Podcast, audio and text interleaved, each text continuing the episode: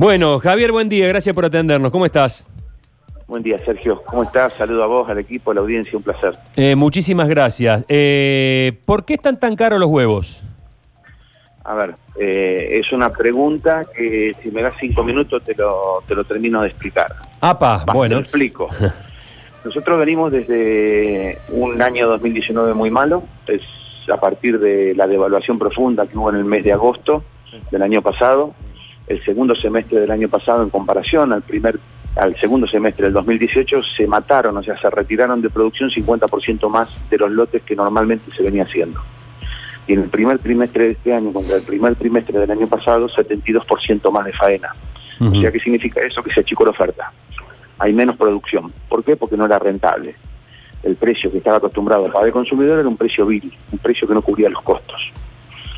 Históricamente, los meses de febrero, marzo y abril son tres meses donde la industria o el sector avícola recompone precios, fija un precio más o menos piso para todo el año y de ahí nos empezamos a manejar. Lamentablemente nos agarró el coronavirus y parece que todo el mundo lo relaciona con el coronavirus o la especulación a esto. Esto es un tema que ya lo saben en el comercio, ya lo saben en la agricultura de nación, es un tema de subsistencia, porque el precio que pagaba la gente era un precio que no cubría los costos. Hoy un maple de huevo de 2 kilos se puede llegar a pagar entre 250 y 300 pesos, depende del lugar del país. Pero vamos a un número redondo de 300 pesos. Ujú. 300 pesos y 150 pesos el kilo de proteína. Para igualar la proteína que hay en esos 150 pesos, vos necesitas 5 litros y medio de leche o 2.2 kilos de milanesa. Entonces, la verdad que la gente tiene que entender que más allá de lo que subió, no subió por especulación, subió porque un tema de necesidad, que el precio que estaba pagando no era el correcto y además a este precio sigue siendo barato. Sigue siendo, mira vos. Y, y, digamos, hoy, eh, a pesar del precio, hay, no digo que haya escasez, pero se está vendiendo mucho. ¿En la, en la pandemia aumentó el consumo de huevos? Totalmente, nosotros dejamos de exportar, no vendemos restaurantes, no vendemos catering, no vendemos hotel y mandamos todo al consumo interno, todo al- al- al comercio minorista, al canal minorista. Y la verdad que la gente, más allá que entiendo que se queje y, la verdad que comparto la preocupación de la gente, tiene que saber que sigue siendo una proteína versátil, completa, económica, y a todo esto hay una distorsión en la cadena, o pareciera que toda la plata se la está llevando el productor y no es así. Nosotros antes de la pandemia vendíamos 130 pesos, 135 pesos más IVA un maple huevo, y hoy lo estamos vendiendo alrededor de 160 pesos más IVA un maple huevo. O sea, en el medio se están ganando fortuna los distribuidores y los comercios minoristas, que decir las cosas como son. Claro. Sí. Javier, eh, bueno. se- no- nos, nos venía la duda, digamos, nos fuimos más atrás de- del huevo, ya nos fuimos hacia la gallina y, y queríamos saber más o menos cómo es el, el tema de la, de la producción, cuánto huevo pone una gallina, cómo, cómo se trabaja en ese sentido. Ah, depende de los sistemas productivos, depende de la raza, depende del manejo. Pero en promedio una gallina en la Argentina alrededor de cada 100 días pone 70 huevos, por decirte un rendimiento, Mm, el 70% de postura.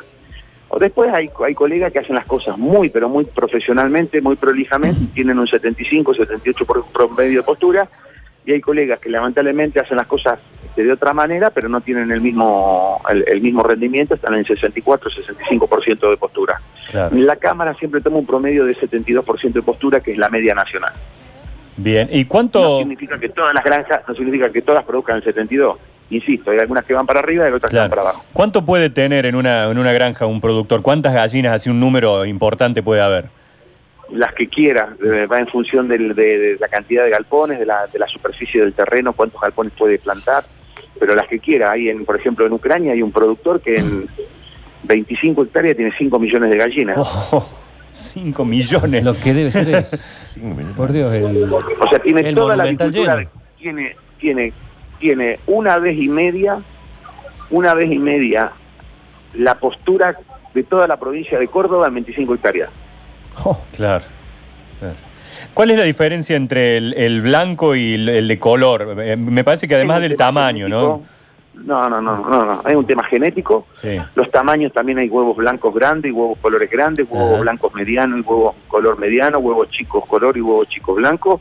Es un tema genético, es la pigmentación de la cáscara, nutricionalmente son iguales. Ah, mira. pero la gallina de color es más difícil de criar, come más alimento balanceado y tiene menos este, porcentaje de postura que la blanca. Por eso el huevo color es más caro. Ah, Claro. ahí está. Pero no, no difiere en contenido, porque yo tiendo a buscar siempre el de color. El de color, sí, sí, es Sí. verdad. Yo a mis hijos trato de buscar huevo, eh, un calibre eh, que mi código alimentario llama grande, que es de 58 gramos, 60 gramos, y preferentemente blancos. Porque, ¿para qué voy a pagar por, por el que, o sea, está bien, el color es, es- el color está un poquito más pigmentado, la gallina color pigmenta mejor la, cas- eh, la cáscara y la yema, tiene otro, otro aspecto el huevo, pero nutricionalmente son iguales, eh, son excelentes los dos huevos, son Hasta, excelentes los dos huevos. ¿Hasta qué edad, eh, digamos, la, la gallina pone huevos hasta una determinada edad o hasta el fin de sus días es, eh, es ponedora? No, no, a ver, depende del manejo. O sea, nosotros usamos manejos que van desde las 98 a las 108 semanas. Depende del manejo, el, el- el precio del mercado, la relación costo-beneficio-producción con alimento balanceado. Hay un montón de variables que el productor tiene que ir controlando día a día. No es tan fácil. Todos creen que nosotros tenemos la gallina ahí, el huevo se pone solo, lo metemos en un mapa y lo mandamos al mercado, es tan así de fácil.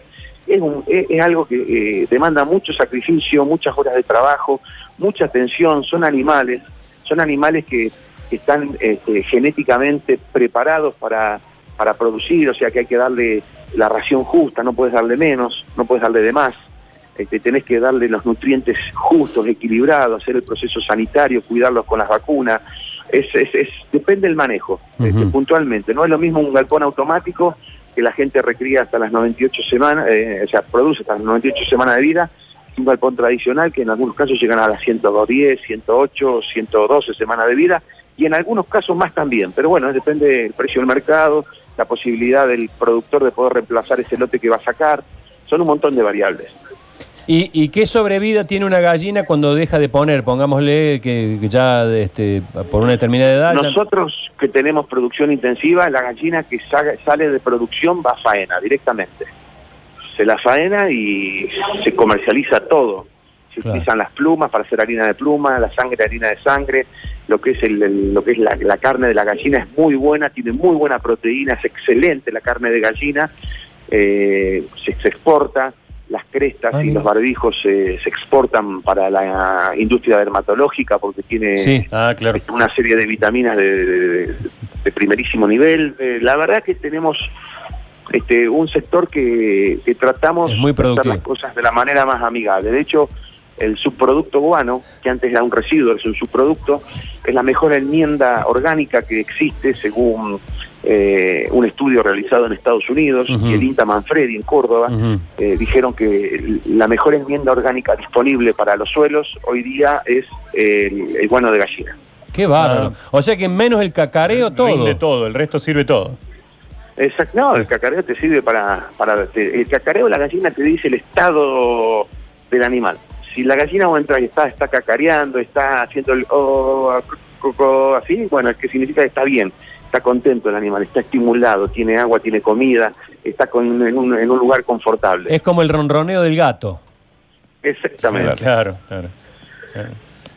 Se está dando, Javier, acá en Córdoba particularmente la gente eh, está consumiendo mucho huevo y ha salido mucha gente a las esquinas, a algunos semáforos, a pesar de por ahí no tener permiso y demás, a vender huevos, eh, a ponerse en una esquina con maple a vender porque justamente la gente lo está consumiendo un montón. ¿En Buenos Aires también pasan de estas cosas? No, había antes de la cuarentena muchísimo, Ajá. muchísimo, a los costados de la ruta, en los, in- en los ingresos a los, a los pueblos, a las ciudades, muchísimo, pero ahora no. Está prácticamente eh, prohibido. Prohibido, claro. Este, sí hay alguno que otro en alguna bicicletita, en alguna motito haciendo alguna entrega a domicilio, pero lo que es en forma fija en la calle, no, no hay nada. Eh, ¿se, ha- se ha podido alguna vez en la granja identificar, decir, esta fue la gallina que más eh, producción nos dio, así como diciendo, una, una super gallina que apareció alguna vez? Mira, yo te diría que es muy difícil. Sí puedes detectar en algunos sectores de la- de- de- del galpón donde hay gallinas que ponen huevos de tamaño más grande o de los que son comúnmente llamados doble yemas también. Este, suele haber que vos vas haciendo el seguimiento de ese sector hasta que vas achicando el seguimiento y llegás a la jaula donde está ese animal. Pero bueno, en, eh, en la jaula puede llegar a haber tres animales, depende del tamaño, hasta ocho animales, ¿no? Eso va en función Claro. del tamaño de la jaula. Eh, hay muchas preguntas, ha despertado una gran curiosidad el tema. Muchos oyentes que llaman al 3513-506-360. Pregunta la famosa diferenciación, este, Javier, entre el huevo de campo. Cuando se ofrece huevo de campo, ¿hay alguna diferencia con los otros? Mira, yo soy muy respetuoso, pero yo a mis hijos jamás dejaría que ellos coman un huevo de campo. En primer lugar, el huevo de campo no tiene trazabilidad. No sabes qué comió el animal, no sabes si está vacunado, no sabes si el establecimiento está habilitado, no sabes qué tipo de manejo le hacen. Realmente es un peligro el huevo de campo, desde lo inocuidad, desde lo sanitario, ¿no? desde la salud humana. Después, el huevo de campo con el huevo de gallina prácticamente nutricionalmente son iguales, nada más que la inocuidad de un producto y otro es diametralmente opuesta. O sea, la mayoría de los casos de salmonela en seres humanos que se ha dado es porque han comido huevo, este, huevo de campo no controlado. Nosotros tenemos un plan sanitario que no lo llegamos a cumplir, el SENASA automáticamente nos clausura el establecimiento. Claro, claro. Yo eh, desaconsejo firmemente el consumo de huevo de campo que provenga de establecimientos no controlados. Está bien. Está bien. Gracias, Javier, por el contacto. Muy útil, ¿eh? muy, muy interesante. gente. Que ande muy bien. por llamar. Ahí Adiós. está. Chau, chau.